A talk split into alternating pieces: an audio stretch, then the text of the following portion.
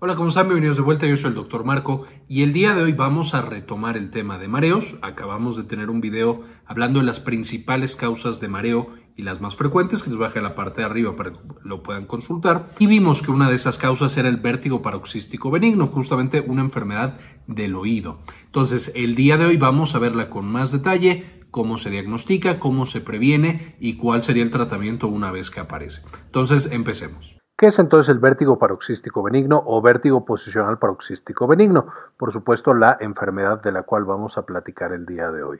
Es una enfermedad del oído interno, ahorita vamos a ver justamente de qué estructura del oído interno, que son los canales semicirculares principalmente. Es la principal causa de vértigo en el mundo, es la más frecuente de todas y representa más o menos el 20% de todos los vértigos que nos van a llegar a la consulta, urgencias o a donde sea. E importante también recordar que este 20%, este eh, vértigo paroxístico benigno, va a estar acompañado en algunas ocasiones de otras enfermedades del oído, por ejemplo, la enfermedad de Menier. Entonces, aunque muchas veces la encontramos y como veremos más adelante, podemos dar un tratamiento y es relativamente sencillo de tratar, prácticamente curar y darle seguimiento a ese paciente, es importante recordar que de pronto puede venir combinado y entonces tenemos que evaluar para otras patologías. Ahora, ¿cuál va a ser la característica? Esencialmente son ciertas posiciones, especialmente cuando el paciente mueve la cabeza y cambia de posición entre estar acostado y estar sentado o estar parado. Y esto va a desencadenar mareo importante con vértigo, siente que el mundo se le mueve. Va a presentar nistagmo, que es los ojos empiezan a tener una actividad o un movimiento involuntario, si no lo puede controlar el paciente, de un lado a otro o eh, eh, empieza a girar como eh, en el sentido de las manecillas del reloj o en sentido opuesto. Pero el punto es, va a girar los ojitos sin que los pueda controlar. Este nistagmo y mareos usualmente duran unos segundos y luego se detienen. Cuando el paciente no se está moviendo, puede ya no tener ningún síntoma. Puede llegar también en algunas ocasiones a tener un síntoma o un mareo muy leve constante, pero de nuevo lo más frecuente es que sea paroxístico. Va y viene y después se quita. Ahora, después de que se quita, por supuesto con movimientos subsecuentes, vuelve a aparecer este mareo intenso, de nuevo asociado a movimientos particulares de la cabeza y a movimientos o actividades muy específicas. Usualmente se autolimita, es decir, incluso sin tratamiento, después de una o dos semanas puede desaparecer, pero también estos pacientes pueden llegar a presentar recaídas. Y entonces ya estaba muy bien y a los dos, tres meses vuelve a tener un episodio de vértigo paroxístico benigno y después se le vuelve a quitar y después le vuelve a dar. Es por esto que es tan importante que logremos identificarlo de manera adecuada, darle un tratamiento ideal con el cual de nuevo la mayoría de los pacientes básicamente se curan, al menos por un tiempo. Y también es, es una intervención y una patología muy padre porque simplemente conociendo las maniobras y el diagnóstico podemos ayudar de manera casi inmediata a nuestros pacientes. Ahora, ¿cuál va a ser la causa? Por supuesto, ya sabemos que en el oído tenemos tres partes, el oído externo, el oído medio y el oído interno, y en el oído interno tenemos todo el órgano vestibular, es decir, tenemos eh, la parte que se encarga del equilibrio. Esta va a estar formada por los canales semicirculares, estos circulitos que podemos ver aquí, que son tres, uno que está parado, uno que está horizontal y otro que está oblicuo y esencialmente lo que nos permiten es ver el movimiento de la cabeza con respecto al cuerpo y con respecto al piso. Además de estos canales semicirculares, vamos a tener el utrículo y el sáculo, que van a tener adentro unas piedritas llamadas otolitos.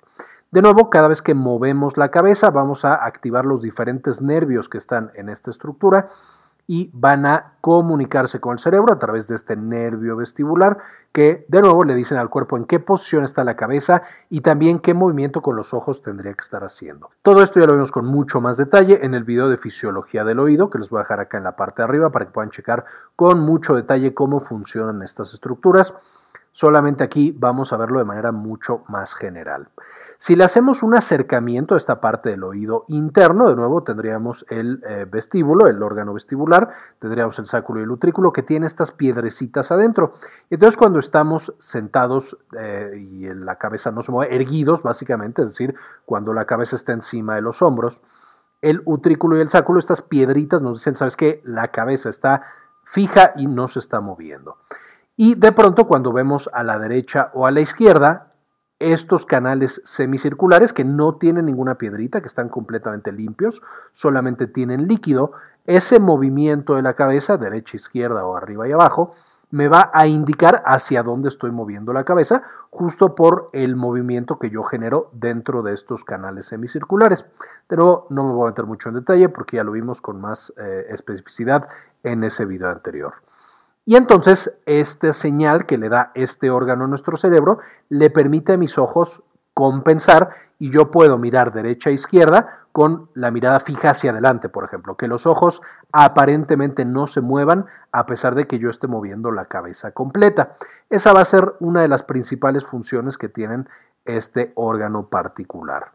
El gran problema es, por supuesto, cuando, por alguna razón, ya sea que ya soy una persona mayor o que se empiezan a formar piedras extra en algunos otros eh, sitios de este mismo órgano o que uno de las piedritas del utrículo va a escapar y se va a meter principalmente al conducto semicircular posterior. Este que tenemos acá es el que más frecuentemente se llena de piedritas. Eso significa que cuando yo muevo la cabeza, esta piedrita pues va bailoteando, digamos, y entonces va a generar una sensación extraña. Si yo muevo la cabeza a la derecha, no voy a sentir que muevo la cabeza a la derecha, sino a la izquierda, y el ojo tratando de compensar ya no sabe ni a dónde irse, entonces voy a tener algo que se llama nistagmo, que el ojo se mueve a derecha e izquierda sin que lo pueda controlar el paciente o que empieza a dar vueltas en una manera rotatoria, un nistagmo rotatorio, pero sin que el paciente lo pueda controlar. Importante entender que como yo tengo una piedrita en este conducto semicircular posterior, que bueno, puede ser cualquiera, pero el más frecuente es en este conducto semicircular, cada vez que yo muevo la cabeza es cuando se genera esta sensación de mareo, este nervio que está diciéndole a la cabeza, sabes que no sé dónde está la cabeza, se está moviendo de manera muy extraña, eh, está completamente perdida, va a generar esa sensación entonces de que se mueve completamente el mundo y que me está dando vueltas, y va a generar al mismo tiempo este nistagmo. Si yo tengo la cabeza quieta, es decir, si no la estoy moviendo para ningún lado, pues la piedrita entonces no empieza a golpear todos los nervios de este conducto semicircular y por lo tanto los, los síntomas podrían desaparecer por completo. Cuando yo me trato de levantar, ahora sí, la piedrita golpea por todos lados y tengo un mareo intenso y tengo otra vez nistagmo. Eso es lo que nosotros vamos a tener y eso es lo que va a pasar cuando tenemos vértigo paroxístico benigno o vértigo eh, posicional, justo porque estoy moviendo la cabeza, estoy cambiando la posición de la cabeza. Entonces, vértigo posicional paroxístico benigno. Son las manifestaciones principales que yo voy a tener. Ahora, ¿cuáles son los factores de riesgo? Esta enfermedad va a ser más frecuente, primero que nada, en mujeres. Esto no significa que en hombres no pueda aparecer, es bastante frecuente en hombres también, sin embargo, es un poquito más frecuente en mujeres. Va a aparecer en mayores de 50 años. Es raro cuando aparece antes de los 35 años. Después de los 35 se va a ser más frecuente y la gran mayoría de los pacientes que nos van a llegar con esta patología tienen más de 50 años de edad. En jóvenes puede llegar a aparecer asociado a trauma de cabeza, que se golpean, ya sea haciendo un deporte o que se cayeron o algo más, y por supuesto de ahí una piedrita se zafa y se va a introducir a uno de los conductos semicirculares.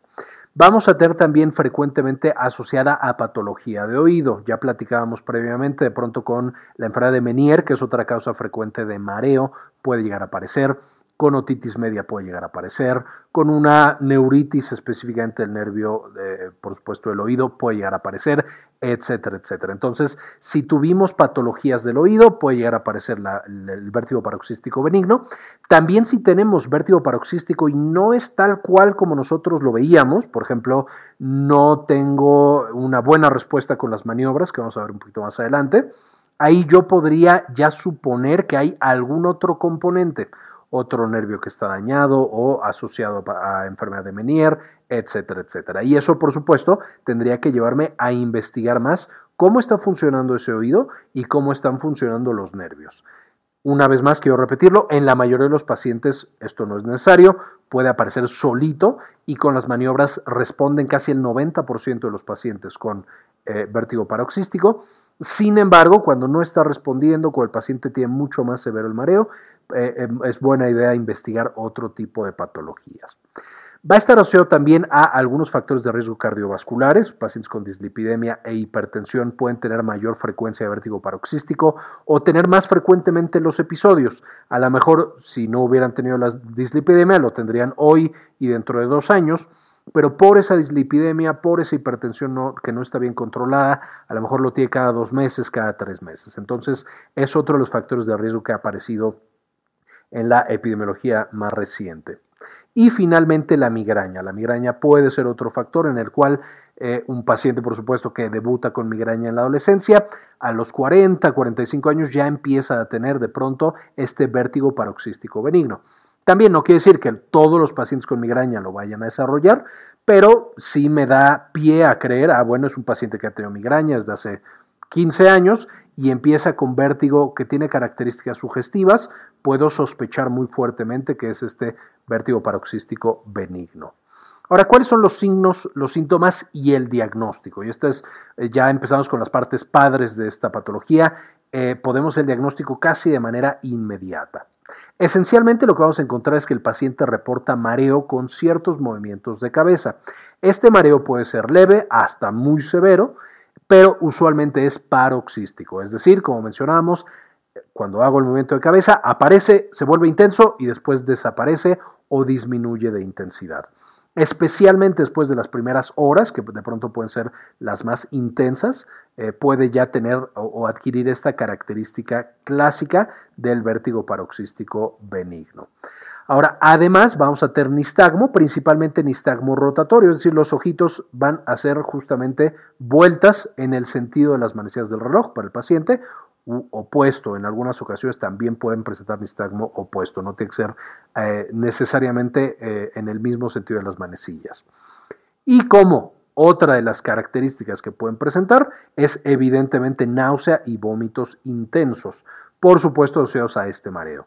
No quiere decir que si un paciente no vomita o no tiene náuseas, no es vértigo paroxístico. Hay pacientes que simplemente su cerebro procesa diferente esta piedrecita que está golpeando su conducto semicircular. Sin embargo, la náusea y el vómito son bastante frecuentes justo porque nos están llevando a un mareo intenso. Una vez que tenemos estos tres, una vez que vemos que es paroxístico todo el evento que tiene nuestro paciente, ¿qué es lo que vamos a hacer? Vamos a la maniobra de Dix-Hallpike. Y esta maniobra de Dix-Hallpike es esencialmente con lo que se hace todo el diagnóstico de esta patología y es una maniobra bastante sencilla de realizar.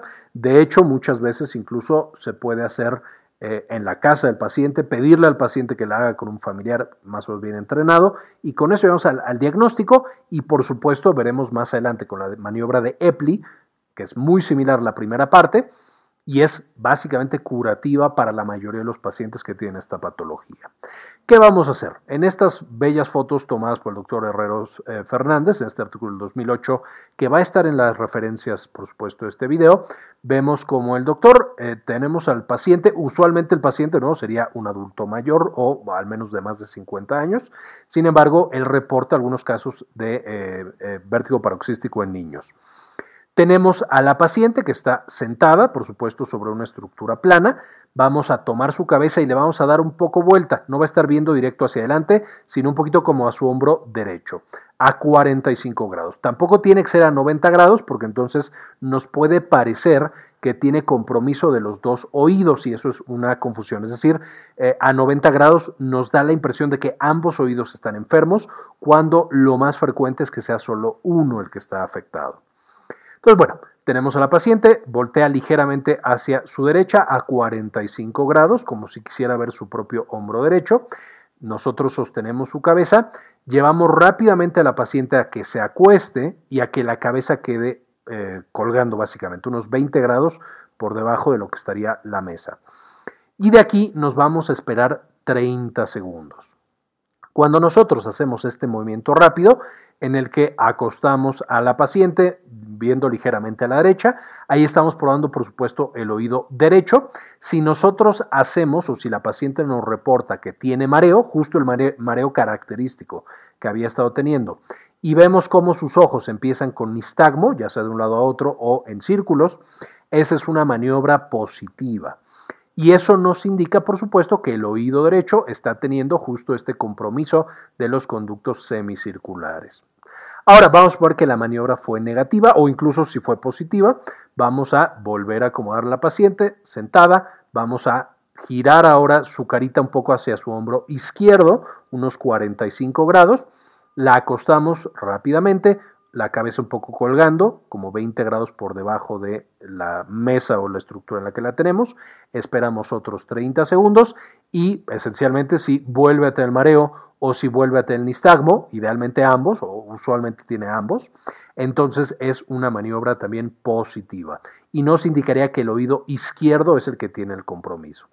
Puede pasar que sean ambos, sí puede pasar que sean ambos, pero no es lo más frecuente. Usualmente encontramos el compromiso en el oído derecho o en el oído izquierdo y ya tenemos un vértigo paroxístico benigno derecho o izquierdo, o con compromiso del oído interno derecho o compromiso del oído interno izquierdo.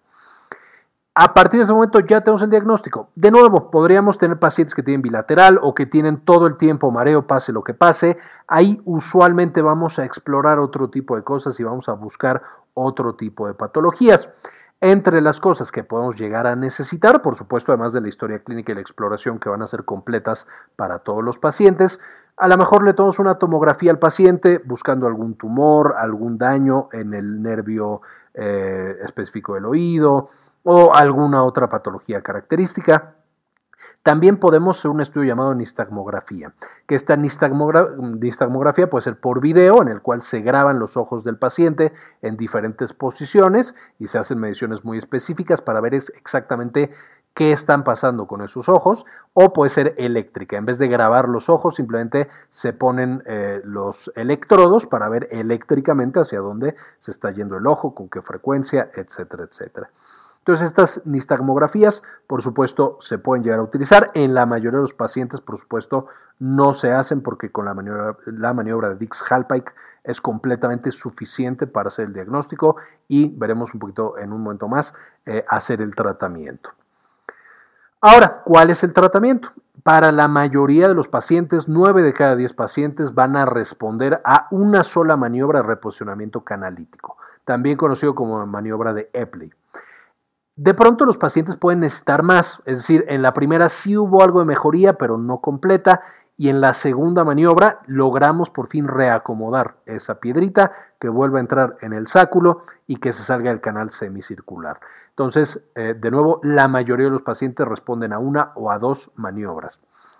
Habrá algunos pacientes que requieran más maniobras y esta también es la ventaja. El paciente, ya que está bien entrenado y ya que entrenamos a algún familiar, pueden hacer la maniobra de manera muy frecuente, todos los días, dos veces al día, y esto puede llevar a que mejore un paciente que no había mejorado completamente.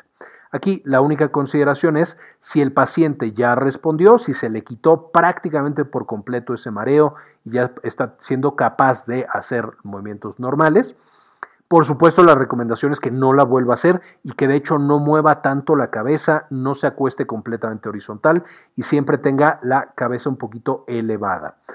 Al menos por 48 horas, porque eso va a solidificar, por así decirlo, la piedrecilla donde debe de quedar y va a impedir que se vuelva a meter algún conducto semicircular y entonces perdamos el avance que habíamos generado con ese paciente. Dicho eso, y quiero repetirlo una vez más, si un paciente no respondió por completo, se puede volver a hacer la maniobra justo para reacomodar esta piedrecilla varias veces. Incluso hay pacientes que la tienen que estar haciendo constantemente a través de su semana para controlar esos síntomas y desaparecer las manifestaciones. Último punto, un paciente que le pedimos que haga varias veces la maniobra porque nomás no responde, lo ideal es estudiar que ese paciente no tenga alguna otra causa de este mareo y de este vértigo, porque de nuevo de pronto podemos tener combinadas las patologías y eh, justo la maniobra de Plipus hizo su función, ya tiene su respuesta, sin embargo hay otras causas de eh, vértigo que podemos tener con ese paciente. También podemos llegar a dar un frenador vestibular, que usualmente son antihistamínicos. Ya vimos los antihistamínicos en un video pasado, que les dejo el enlace acá en la parte de arriba para que lo puedan consultar. Estos antihistamínicos en algunos pacientes pueden funcionar. En la mayoría de los pacientes con vértigo paroxístico benigno no tienen ninguna utilidad. Solamente la maniobra de Epley funciona. De nuevo, habrá algunos, un par que sí les beneficie de un frenador vestibular, pero usualmente solo enmascaran los síntomas, causan mucho sueño, pueden causar mareo ahora por el medicamento y de nuevo en la mayoría de los pacientes con vértigo paroxístico no necesitamos ni es bueno dar frenador vestibular. Cuando y volviendo a las complejidades, tenemos combinado, tenemos vértigo paroxístico más de Menier o más alguna otra causa, de pronto sí pueden funcionar y sí puede ser bueno agregar un frenador vestibular. Esta, es por eso tan importante que tenemos que hacer una exploración, una historia clínica completa de esos pacientes para determinar si le va a ayudar o no le va a ayudar estos frenadores vestibulares. Ahora sí, ¿cómo se hace esta maniobra de Epley? Por supuesto, más adelante tendremos un video haciendo tal cual la maniobra. En este momento, debido a que soy infecto contagioso, no puedo hacerla, entonces solamente muestro estas imágenes y de nuevo, qué bueno que encontré este estudio tan interesante del doctor Herreros Fernández. ¿Qué es lo que hacemos? Vamos a empezar muy similar a Dix que entonces el paciente está sentado, vamos a pedirle a esta paciente que eh, en este caso lo hizo al revés, entonces voy a empezar justo como el doctor lo hizo. La paciente mira ligeramente a su hombro izquierdo, pensando que la patología esté en el, oído izquierdo, por supuesto, que la maniobra de que haya sido positiva al lado izquierdo, al oído izquierdo. Entonces, de nuevo, mira ligeramente a la izquierda, 45 grados. De ahí tomo su cabeza y acuesto a la paciente y de nuevo la cabeza queda colgando más o menos 20 grados. Y en este momento, ahora, ya que estamos mirando de nuevo aquí a la izquierda, voy a voltear su cabeza 180 grados, es decir, completamente al otro lado, ahora viendo casi al hombro derecho eh, y en esta posición voy a mantener a la paciente un minuto o dos minutos, dependiendo, por supuesto, qué es lo que sienta y que empieza a sentir una mejoría. Ya que la tengo en esta posición, viendo al lado opuesto al que yo empecé, ahora voy a pedir que gire todo su cuerpo hacia este lado es decir, que gire su cuerpo hacia, digamos, vernos a nosotros. Entonces el cuerpo pasa de estar viendo hacia arriba a estar viéndonos a nosotros. Y todo su cuerpo está viendo a su lado derecho. Una vez que ya la tuvimos así más o menos un minuto, voy a voltear un poquito más la cabeza para que la barbilla esencialmente toque el hombro derecho de la paciente. La voy a mantener así otros, otro minuto y finalmente la levanto, de nuevo con la barbilla pegada al hombro derecho y ahí la mantengo unos un minuto más, más o menos, entre uno y dos minutos, depende de dónde estén leyendo la técnica. Y con eso la paciente debería sentir una mejoría muy importante, inmediata. Vamos a suponer que no funcionó, que no hubo una respuesta completa, que la paciente sí siente mejoría, pero no una mejoría tan intensa, pues literal vamos a volver a hacer la maniobra. La siento viendo hacia eh, la parte de enfrente, de ahí hago que mire ligeramente a su hombro izquierdo, la acuesto, ya que está acostada, voy a voltear completamente la cabeza 180 grados, ahora mira directamente o casi directamente a su hombro derecho a 45 grados. De ahí le pido que gire todo el cuerpo hacia la derecha, hago que la barbilla tenga contacto con el hombro y finalmente la levanto. En este momento no, la gran mayoría de los pacientes tiene una respuesta completa o casi completa una vez que yo hice dos maniobras de EPLI me disculpo si no fue completamente claro. Una vez más, vamos a tener un video tal cual de la maniobra de EPLI, ya que pueda eh, tocar pacientes y demás. Y les voy a dejar el enlace acá en la parte de arriba, ya que tengamos ese video en el canal eh, y que sea mucho más preciso y mucho más claro. Pero bueno, espero más o menos haya quedado claro cómo se hace la maniobra de EPLI, cada con qué frecuencia, qué debería esperar yo con este tratamiento y lo bueno que es eh, hasta el punto que la mayoría de los pacientes, una vez que la hice una o dos veces, básicamente están curados. Si no estuvieran curados, puedo pedirle al paciente que siga repitiendo esta maniobra en casa con algún familiar, aunque también tendría yo que estudiar si no es alguna otra causa de, mareo y de vértigo la que está teniendo mi paciente. Básicamente es la información. De nuevo, vamos a complementarlo más adelante con otros videos, específicamente las maniobras. Eh, espérenlo muy pronto. Quiero agradecerles que vean hasta este punto el video. Espero que esta información les haya sido de mucho provecho y de mucha utilidad. Quiero agradecer también a las personas que han decidido apoyar al canal, por supuesto con una donación mensual de 1 o de 2 dólares. Y este video se lo quiero dedicar a Mari García, Maurín Solano, Alejandro Pardo, Francisco Almazo, Yami Pascasio, Gilberto Argueta, Moni Lagos Leigh, Ana Karen Tejeda, Sandy Oliva, Luis Fernando Zacarías, Aurora Martínez, Doctor Mineralín, Leticia Olazábal, Enrique Segarra, Gustavo Francioli, María Eugenia, Héctor L.P. Sáenz, Javier Mejía, Bajo la Lupa, Rosaura Murillo y Doctora Milis. Muchísimas gracias por todo el apoyo que nos brindan cada mes eh, y por permitirnos hacer este tipo de contenido y compartirlo con todos los demás. Finalmente les dejo las referencias de las que saqué la información para este video, algunas guías de práctica clínica, eh, por supuesto el estudio del doctor Herreros Fernández en el que saqué las imágenes y eh, un poco más de información de la Mayo Clinic para que lo puedan revisar y aprender más de esta patología tan común y tan padre porque podemos tratar luego, luego y básicamente curar a los pacientes con la maniobra de manera realizada de manera adecuada. Quería comentarles también que ya tenemos activada nuestra clínica en línea, Clínica Cares. Eh, nos pueden encontrar en clinicacares.com.mx para agendar alguna consulta. Principalmente atendemos los temas de salud de la mujer y también, por supuesto, consulta general. Si tienen alguna duda, alguna consulta, aquí en clinicacares.com.mx nos pueden encontrar. Muy bien, eso fue todo por el video. Espero les gustara, le entendieran y ya sepamos cómo evitar esta enfermedad que puede ser tan, tan fuerte y tan catastrófica de pronto para el eh, estilo de vida o la calidad de vida de los pacientes. Muchas gracias por ver este video y como siempre, ayúdenos a cambiar el mundo, compartan la información.